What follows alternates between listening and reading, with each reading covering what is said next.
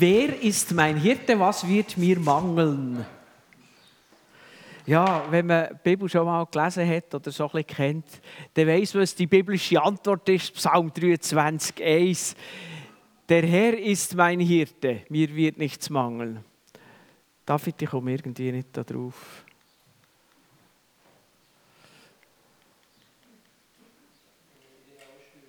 Genau.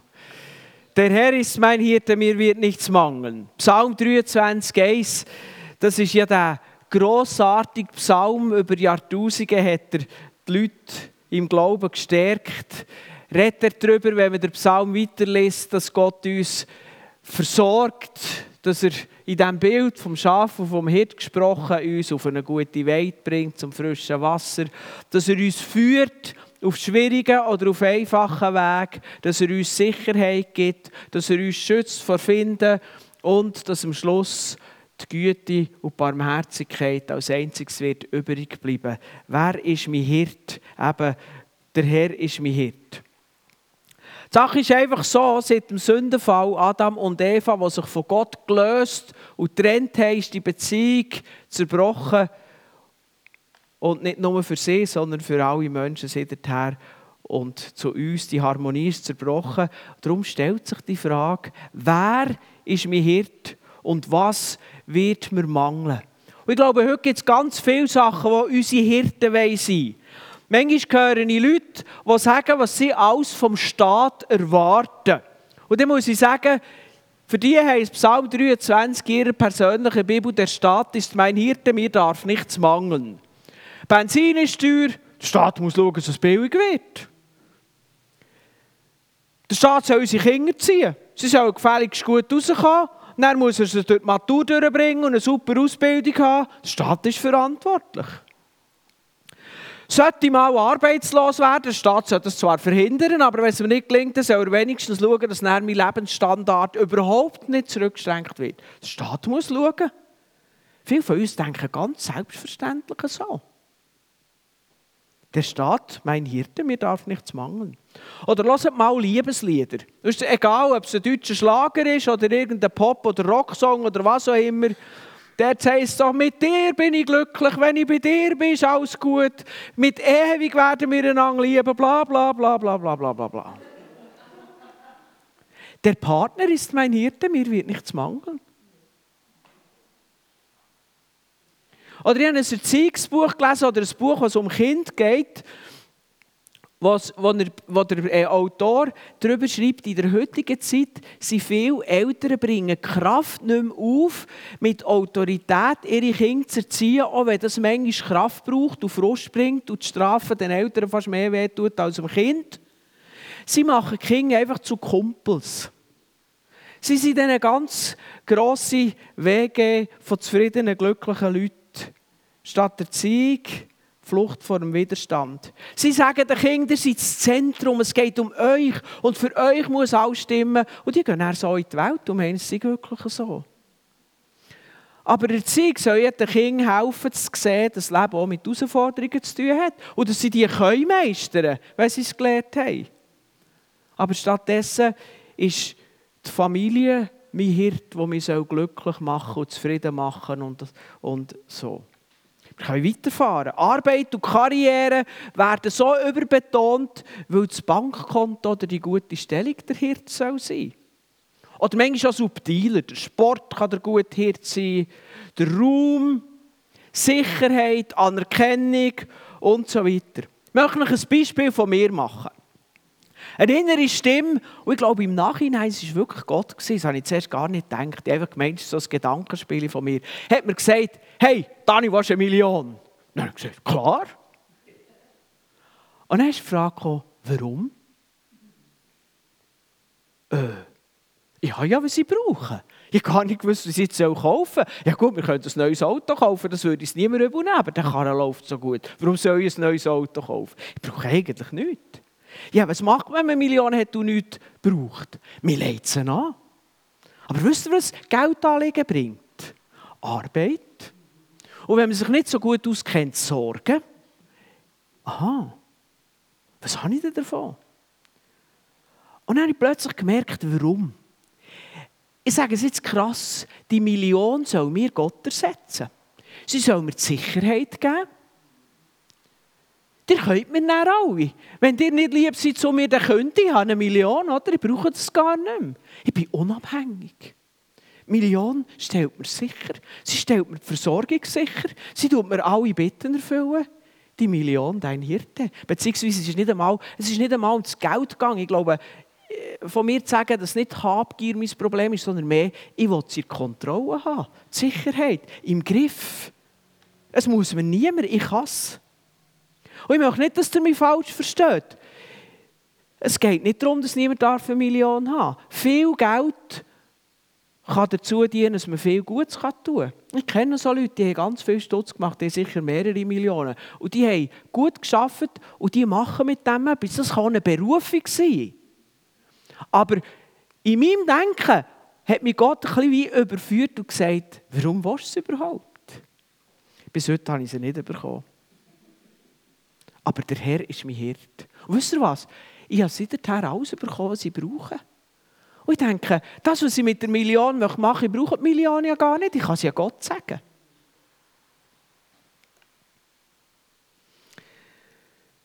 Jesus stellt sich im Neuen Testament, im Johannes 10, als guter Hirt vor. Wir können sagen, das ist wie die parallele Aussage im Neuen Testament. Im Alten Testament ist es Psalm 23, es gibt glaube ich noch im Jesaja-Stelle, im Neuen Testament ist es dann Johannes 10, wo Jesus sagt, ich bin der gute Hirt.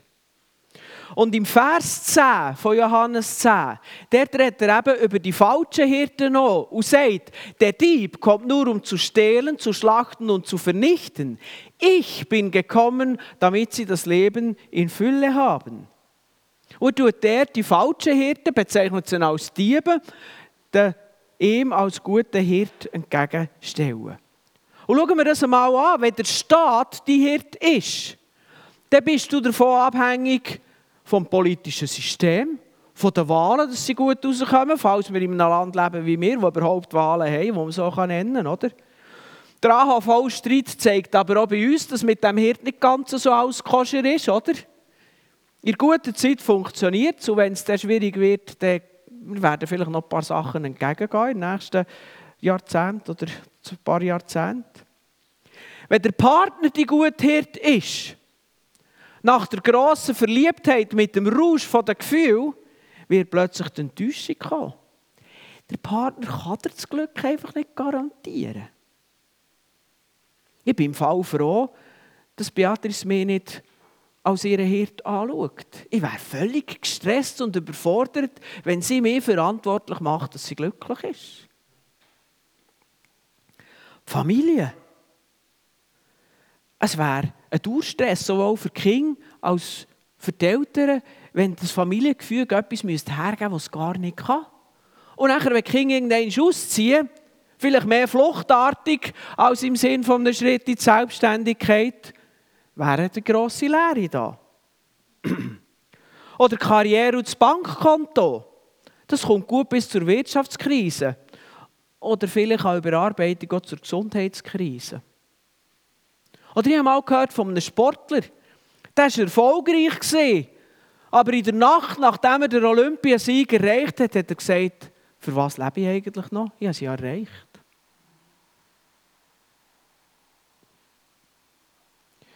Und so sehen andere Hirten aus. Und Jesus sagt es.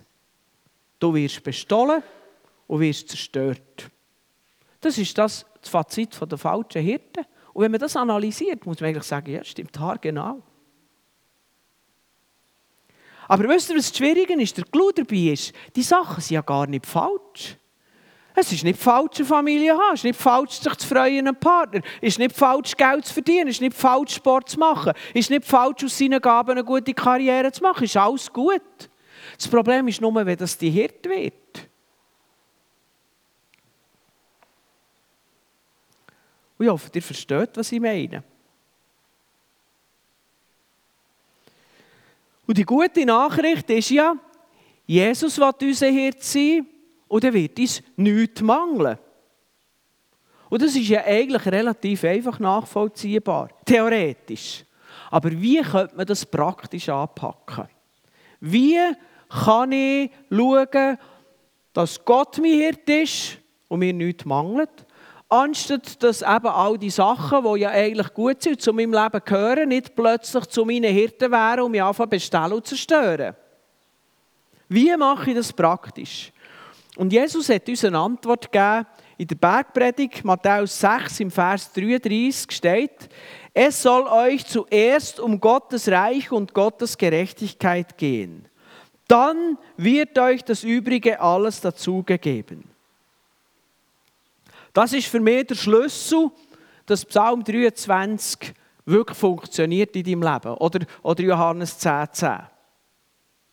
Und wenn wir den Vers anschauen, dann stresst uns vielleicht. Also mir hat er immer wieder gestresst. Es soll euch zuerst um Gottes Reich und seine Gerechtigkeit geben. Aber eigentlich geht es hier einfach um eine Aufgabenverteilung. Es geht darum, was dein Job ist und es geht darum, was Gott sein Job ist. Dein Job ist, kümmere dich um Gottes Sache. Er drückt sie aus mit seinem Reich. Das ist, eigentlich sein Reich ist nicht ein geografisches Reich, so wie die Schweiz oder wie Deutschland oder wie irgendein Land, sondern sein Reich ist eigentlich überall, wo er herrscht. Wenn er in deinem Herz herrscht, dann ist dein Herz Teil von seinem Reich. Wenn du selber regierst, ist dein Herz noch nicht Teil von seinem Reich. Aber es soll dir zuerst darum gehen, um sein Reich. Es soll dir zuerst darum gehen, dass er regieren kann. In deinem Herz, in deiner Umgebung. Und es soll um seine Gerechtigkeit gehen, um seine Maßstäbe. Also eigentlich, was Gottes Willen ist, was Gottes Wert ist, was Gottes Weisung ist, was Gottes Wort ist, das soll an erster Stelle in unserem Leben stehen. Das ist meine Aufgabe. Nach dem frage ich, nach dem lebe ich, für das setze ich mich ein. Und Gottes Aufgabe, er stellt den ganzen Rest sicher. Er ist verantwortlich, dass es mit der Versorgung klappt. Er ist verantwortlich, dass es mit der Führung klappt. Er ist verantwortlich, dass es sich mit der Sicherheit in deinem Leben klappt. Und, und das finde ich eigentlich das Größte, er ist der Garant, dass es am Schluss gut rauskommt. Eigentlich ein cooler Deal. Ich mit meinen beschränkten Mitteln soll mich für Gottes Sache einsetzen und er mit seiner Allmacht und Fülle für mich einsetzen. Ich muss sagen, ist jeder Mensch blöd, der nicht voll darauf eingeht. Also, komme ich mal zu meiner Million. Wenn ein Millionär mir sagt, du, wir mal Konto tauschen, hilfst? Dann würde ich schon helfen. Und Gott bietet das uns an. Das ist eigentlich das, was er hier sagt. Und obwohl es so ein cooler Deal ist, fällt uns das so schwer. Und ich glaube, da muss ich nochmal auf Adam und Eva zurückkommen. Der Inbegriff von dem von dem sogenannten Sündenfall ist ja gesehen, dass sich Adam und Eva von Gott gelöst haben. Die Schlange hat Eva verführt und gesagt, du wirst sein wie Gott. Selber klug, selber fähig, selber gross. Und das, das, das ist an uns, klebt an uns, das werden wir wie nicht los, wir wollen selber. Aber ich möchte dir sagen, wenn Gott dich und dein Leben nicht darf führen musst du dich nicht verwundern, wenn du noch weniger lebst. Das ist der Kernsatz. Wenn Gott und dein Leben nicht darf führen musst du dich nicht verwundern, wenn du noch weniger lebst. Ich meine, der Witz von einem erfolgreichen Hirt ist ja, dass die Schafe dorthin gehen, wo er führt. Also wenn die Schafe an einem anderen Ort hergehen, dann kann er noch die besten Weideplätze wissen, es nützt ihm nichts. Und der Schaf auch nicht. Aber ich empfinde, dass unsere Tendenz ist, Teil 1 von Matthäus 6,33 passt uns nicht, dass wir zuerst nach Gottes Reich und seiner Gerechtigkeit äh, trachten. Und Teil 2, dass er sich um den Rest kümmert, das glauben wir nicht. Unser Teil passt uns nicht und der Teil von Gott glauben wir nicht. Und darum haben wir so Mühe mit dem eigentlich so grossartigen Angebot. Wenn Gott mit seinem Anspruch kommt, dann haben das Gefühl, nein, was passiert? Immer sie will. Ja, aber ich will doch und ich finde doch das besser. Und warum denn? Ah, aber... Und dann gehen wir auf Distanz. Und dann brauchen wir andere Hirten, weil wir vom Hirten vorgelaufen sind. Und ich glaube, genau so entsteht es, dass wir plötzlich eben andere Sachen als unsere Hirten haben. Jesus als Hirt muss uns können leiten, nur dann kann er uns helfen. Und er will uns leiten und er will uns geben. Und manchmal haben wir Mühe, das Vertrauen, dass er uns geben will. Aber wisst ihr, was meine Erfahrung ist? Er gibt mir, was ich brauche und häufig gibt er mir noch darüber ein. Er gibt mir Sachen, die eigentlich einfach auch noch cool sind. Nicht, dass wir es falsch verstehen, er gibt nicht jeden Wunsch. Manchmal wollten wir etwas anderes, aber er gibt uns das nicht. Oder noch nicht. Aber er gibt immer, was wir nötig haben. Gott ist treu. Aber wenn Gott dich und dein Leben nicht führen darf, musst du dich nicht verwundern, wenn du weniger lebst. Und der Punkt ist, dass wir aufhören, unser Glück, unsere Erfüllung von der Sache von der Welt zu erwarten. So machen wir es eben zu Hirten. Und so sind wir dann frustriert oder mit Jesu Wort beraubt und zerstört, bleiben wir zurück. Also meine Einladung, beziehungsweise die Einladung von Gott, der Aufruf von Gott ist, pack deine Aufgabe an und vertraue Gott für seine Aufgabe. Ein einfaches Bild. Stell dir vor, dein Haus brennt und du kannst noch eine Sache rausnehmen. Was nimmst du raus? Und genau in dem Sinn sagt Gott, kümmere dich dann einfach um meine Sache. Wir denken dann, Hennenblöd, dann brennt ja alles ab nachher. Und Gott sagt, nein, eben gerade nicht. Ich gehe den Rest rausholen. Und das ist das, was ich so schwer fällt, zu verstehen. Bei diesem Vers, Matthäus 6,33, dass wir zuerst sein Reich sehen sollen, geht es nicht darum, dass Gott will, dass wir zu kurz kommen, sondern es geht darum, was deine Aufgabe und was seine Aufgabe ist. Ich möchte noch ein Beispiel nennen. 2002 habe ich noch als Lehrer gearbeitet. Und bei uns in der Nähe, in unserer Wohngemeinde, ist so ein Block gebaut worden mit mehreren Wohnungen. Und wir haben uns interessiert, dort eine grosse Wohnung zu kaufen. Ich habe dann als Lehrer geschafft, habe ein Büro gebraucht, wir ein Gästezimmer, wir hatten drei Kinder, äh, wir hätten gerne noch 40 Kinder und es hat ein grosses Haus gebraucht und so weiter. Und es war ein super Projekt. Ich bin heute noch total begeistert von diesem Projekt. Es war ja noch nicht gebaut. Wir konnten mitdenken und mit Ideen haben. Und Beatrice hat so den Eindruck gehabt, hm, eigentlich nein. Und ich habe mit Gott darüber geredet und Gott hat gesagt, hey, wirklich super Idee, guter Gedanke, aber weißt du was? Nein. Und ich, der ja eigentlich gerne verstehe und gerne Kontrolle habe, habe die Antwort nicht so wahnsinnig hilfreich gefunden. Es ist super, aber nein. Wir haben darüber geredet, wir haben noch mit unserem Pastor darüber geredet, aber wir haben schlussendlich danach gerichtet. Und kurz darauf, ich weiß nicht, ob es am gleichen Tag war, jedenfalls die nächsten zwei Sachen sind am gleichen Tag passiert. Die Immobilienfirma hat uns angerufen und gesagt, zu dem Preis, den ihr bereit seid zu zahlen, geben wir es nicht. Also, das war schon mal ein Punkt. Und ich glaube, es war nur eine halbe Stunde später, hat der Max Schlepfer angerufen. Das war damals der Gemeindeleiter von FIMI Bern, wo wir daheim waren. Er hat gesagt, Dani, ich würde euch gerne einladen für ein Gespräch. Und dann sind wir zu ihm gegangen und dort hat er mich gefragt, ob ich nicht würde die Ausbildung machen zum Pastor und mich in der Gemeinde anstellen Ganz eine neue Situation. Mit der neuen Situation hat unser super Projekt gar nicht gepasst. Es wäre zu gross gewesen. Es wäre zu teuer gewesen. Es wäre schwierig gewesen. Und plötzlich ist alles aufgegangen. Wir, wir haben so gespürt, dass Gott es geführt hat. Wir hätten Max direkt im Büro können Ja sagen Wir haben, glaube ich, sogar Ja gesagt. Er hat gesagt, ja, überlegt noch zuerst noch. Ich gesagt, okay, warten wir bis zum Sonntag, aber es wird Ja sein. Wir haben noch mit jemandem darüber geredet und es war immer noch Ja. Gewesen. Wir haben einfach gemerkt, und es hat alles aufgegangen, es hat alles gestimmt. Gott hat für alles gesorgt. Aber wisst ihr, was der Clou ist?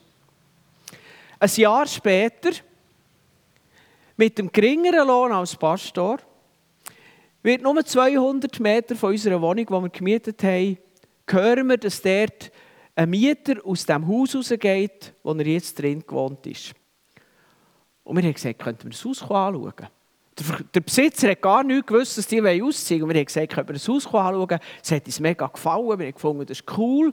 Dann haben wir gesagt, können wir noch mal kommen? Wir haben einen Kollegen, der ist vom Baufach und der würde es mal anschauen. Der ist anschauen. Dann haben wir gefragt, wie viel willst du zahlen für das Haus?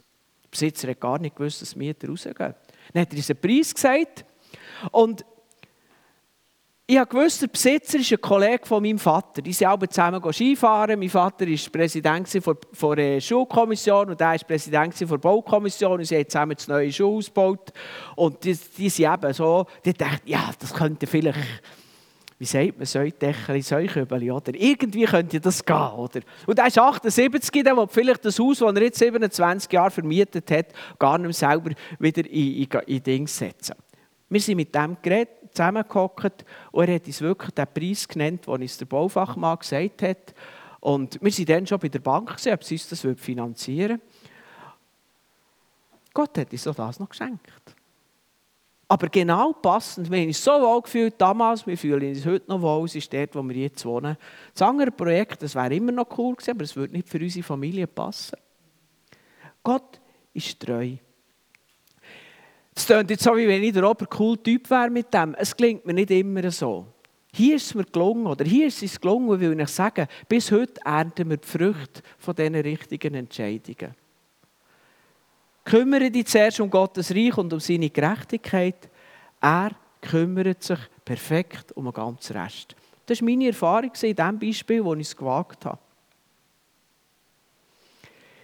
Ein bisschen zu herausfordernd daran ist die Reihenfolge. Wir hätten lieber, dass Gott würde sagen, ich kümmere mich mal um die, für, für die ganze Rest. Und wenn du das nachher gesehen und erlebt hast, wäre es cool, du würdest dich um meine Sachen kümmern. Wir müssen loslassen, bevor wir das Resultat sehen. Häufig. Das ist das, was uns manchmal ein bisschen stresst. Eben vor allem Leute wie mich, die vielleicht Kontrolle und Verstehen so wichtig ist. Was möchte ich dir also mitgeben? Erstens, Entscheide radikal, Gott an die erste Stelle zu setzen. Da kann ich nur noch mal den Kernsatz sagen. Wenn Gott dich und dein Leben nicht darf führen musst du dich nicht verwundern, wenn du noch weniger lebst. Nachher das Zweite. Sag dich von falschen Hirten los. Und das ist manchmal, ja, weil das ja gute Sachen sind in unserem Leben, gar nicht so einfach. Was ist mir jetzt wichtig? Wisst ihr, ich finde es nicht schlecht, wenn man seine Finanzen gut einteilt und etwas auf der Seite hat zur Sicherheit. Es wäre fahrlässig, wenn man einfach blödsinnig alles Geld zum Fenster rausschmeißt und sagt, ja Gott, der für mich sorgt. Das ist nicht der Gedanke, das ist auch nicht der Inhalt von meiner Predigt heute. Sondern die Frage ist, auf wen vertraue ich letztlich? Wir schauen für unser Geld aber wir wissen, Wirtschaftskrise räumt das vielleicht alles ab, aber dann ist Gott immer noch Gott. Aber was nach meinen Möglichkeiten möglich ist, will ich vernünftig und verantwortungsbewusst leben. Und darum ist es gar nicht so einfach. Und da müssen wir manchmal mit Gott im Gespräch sein, vielleicht auch mit Freunden. Vielleicht tut ihr in der Kleingruppe noch einmal über die Predigt reden und sagt, äh, was könnte das bei dir sein? Ich habe das bei mir erlebt. Oder, oder dir, dir geht durch die Sachen durch. Vielleicht hat es dir Gott auch heute gezeigt, dann schau, dass du es nicht vergisst. Es geht einfach darum, dass dich nichts bestimmt. Es geht einfach darum, dass du nicht erwartest, dass dich etwas glücklich macht. Also, dass die dies, natürlich können wir Freude haben, wenn wir etwas haben. Eine gute Beziehung. Oder irgendetwas, was wir uns gewünscht haben. Aber es soll nicht wie unsere Identität, unser Lebensfundament machen vom Glück. Unser ganzes Lebensglück darf nicht zerstört sein, wenn das verloren geht. Sonst ist es eben die Hirte. Du arbeitest, aber die Arbeit diktiert dich nicht mehr. Du liebst die Ehepartner, aber Gott ist die letzte Grundlage für dein Glück. Du achtest auf deine Finanzen, aber Sicherheit und Wert kommen nicht von deinem Bankkonto. Das ist der Schlüssel. Dann das Dritte. Jetzt kommt der zweite Teil vom Vers. Gib Gott deine Bedürfnisse und Wünsche ab. Und ich sage ganz bewusst Bedürfnis und Wünsche. Wir dürfen Gott ganz einfach wünschen. Auch hier noch ein kleines Beispiel dazu. Als wir unser Auto gekauft haben, wir mussten es kaufen, weil das andere vertätscht habe, ich. Und nachher habe ich da so auf Autos geschaut Und dann habe ich zwei Autos gelesen. Und das andere habe ich wählen, als das, was wir dann gekauft haben. Aber dann habe ich gedacht, ja gut, weil ich das andere will, gehe ich zuerst dieses schauen, weil das wollte ich ja auch nicht. Sonst, ist ja, sonst kann ich ja gar nicht, wenn ich zuerst das schaue, was ich will, dann kann ich ja gar nicht weiter oder dann bringt es gar nichts. Oder einfach meine Logik zumindest. Dann bin ich dort hergegangen und dann hat mich das Auto einfach überzeugt. Einfach müssen sagen, ja, es ist besser, es ist der bessere Dings. Und diese Garage hat mir für unseren Schrott noch etwas gezahlt. Und die andere hat gesagt, sie würde ihn gratis entsorgen. Das war auch noch ein Aspekt. Und wisst ihr, da war so etwas Kleines drin. Also ich habe darauf geschaut, dass das Auto acht Reifen hat, weil Sommer, Winter, wir leben hier in der Schweiz, da hat es trotz der Hitzewelle jetzt manchmal gleich noch Schnee im Winter. Und das Auto hat etwas gehabt, das mich cool gemacht hat, aber das ich mir nie geleistet habe. Also nicht Autofans finden das vielleicht lächerlich. Es hat auch für die Winterpneu Alufelgen gehabt. Ja, die kosten etwa fünfmal mehr als normale Stahlfelgen. Normale, normale Leute haben Stahlfelgen für die Winterpneu. Ich habe Alufelgen. Erst noch coole. Das war einfach ein Geschenk von Gott. Ich habe nicht einmal gebeten für das. Ich habe einfach gedacht, boah, das ist schon cool, das hätte ich jetzt nie gekauft. Ich möchte euch einfach zeigen, an diesem kleinen, lächerlichen Beispiel, wie wichtig du für Gott bist. Wir lesen manchmal den Vers, dass wir zuerst nach seinem Reich sollen trachten und denken, ja, Gott will mir es wieder nicht gönnen. Das ist völlig falsch. Es geht gar nicht um das. Gott will einfach wissen, wer, wer dein Herz beherrscht. Und er weiß, du wirst bestohlen und zerstört, wenn nicht er als der einzige gute Herzherz beherrscht. Es geht einzig und allein um das. Also, wir sind beim dritten Punkt. Gib Gott deine Bedürfnisse und Wünsche ab. Und du darfst sogar Alufelgen wünschen. Ich garantiere dir nicht, dass du ihn überkommst. Das ist der Gott seine Sache. Ich habe mich schon gefragt, wenn der irgendein doch unser Auto aussteigt, ob das neue auch wieder acht Alufelgen hat. Genau. Der vierte Punkt, lebe ganz normal dein Leben. Tu deine Arbeit als der, der wirklich für Gott einen guten Eindruck schinden beim Arbeitgeber. Schau zu deiner Familie, diene wirklich. Deinem Ehepartner, deinen Kind oder als Kind deinen Eltern und deinen Geschwistern. Bist grundsätzlich hilfsbereit, grosszügig. Gib nicht mehr Geld aus, als du hast. Also all die vernünftigen, guten Sachen. Das ist alles gut. Es soll dich einfach nicht beherrschen. Das Einzige, was dich soll beherrschen ist Jesus. Und darum investiere in die Beziehung zu ihm. In deinem ganz normalen Leben. Du das in deinen Alltag einflechten. Immer wieder Zeit mit Gott.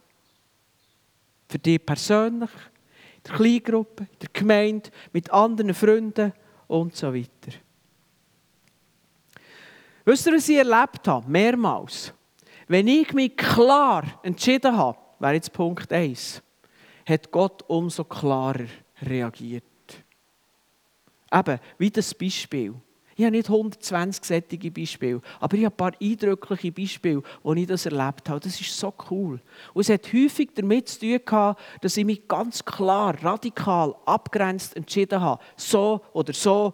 Und ich habe mich für so, für Jesus, für Gott, für Gott seinen Weg, für das, was er mir gezeigt hat, entschieden. Natürlich darf man das prüfen, man darf sich auch Zeit nehmen. Manchmal, äh, ja, manchmal hat man das Gefühl, Gott redet das Nein von Gott habe ich dann schon geprüft, beim Haus oder so, oder bei dieser Wohnung. Man darf das schon, ich will das nicht so salopp machen. Ich ringe auch manchmal danach, ist das Gottes Reden gewesen. Es geht mir nicht um das. Aber die Grundhaltung, wenn Gott uns etwas gezeigt hat, dann go for it, sagt man so, oder? Dass wir das machen. Mein Abschluss ist eigentlich einfach